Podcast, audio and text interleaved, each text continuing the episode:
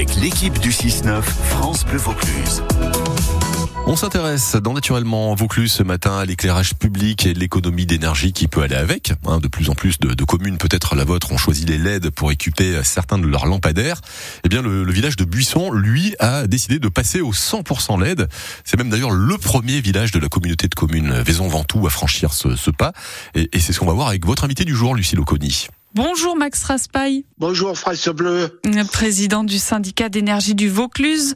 Alors Buisson est donc le premier village à passer entièrement à la LED euh, pour l'intercommunalité euh, Vaison-Ventoux. Est-ce que d'autres communes vont suivre? Mais Bien sûr, sur les euh, cinq communes qui ont délégué la compétence éclairage public euh, au syndicat d'énergie vauclusien, aujourd'hui ben, il y a un plan d'accélération de l'État qui nous a été donné avec euh, des aides du Fonds vert qui nous permet d'aller plus rapidement sur ces économies d'énergie et déployer le LED sur les 100 communes qui nous ont donné la compétence. C'est euh, quand même une belle opération pour euh, pour les communes qui le souhaitent.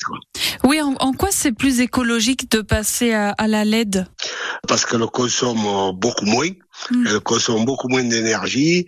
Elle a une luminosité supérieure aux anciennes, euh, aux anciens éclairages et la possibilité d'avoir euh, à disposition ben, de varier l'éclairage en fonction de ce que souhaitent les communes. Elles ont un éclairage peut-être euh, qui protège davantage la faune et la flore, qui est moins intense pour la biodiversité? Ben, on éclaire, on éclaire plus les étoiles, on éclaire effectivement là où c'est nécessaire, c'est-à-dire le sol, les routes, parce qu'après, ben, il y a des endroits où effectivement, je veux dire, par rapport à la sécurité, il y a des gens qui pensent toujours que du fait qu'il y a un bon éclairage, ça apporte de la sécurité.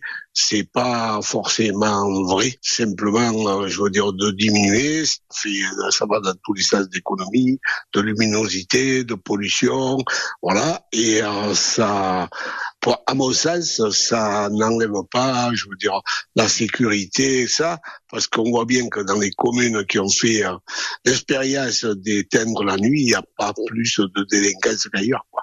Quand on parle de, de LED, en fait, on remplace également les lampadaires, non? Enfin, il y a un, c'est un sacré Mais ça chantier. dépend si c'est des, des lampadaires. Il y a une certaine série de lampadaires qui ont été mis il y a une quinzaine d'années.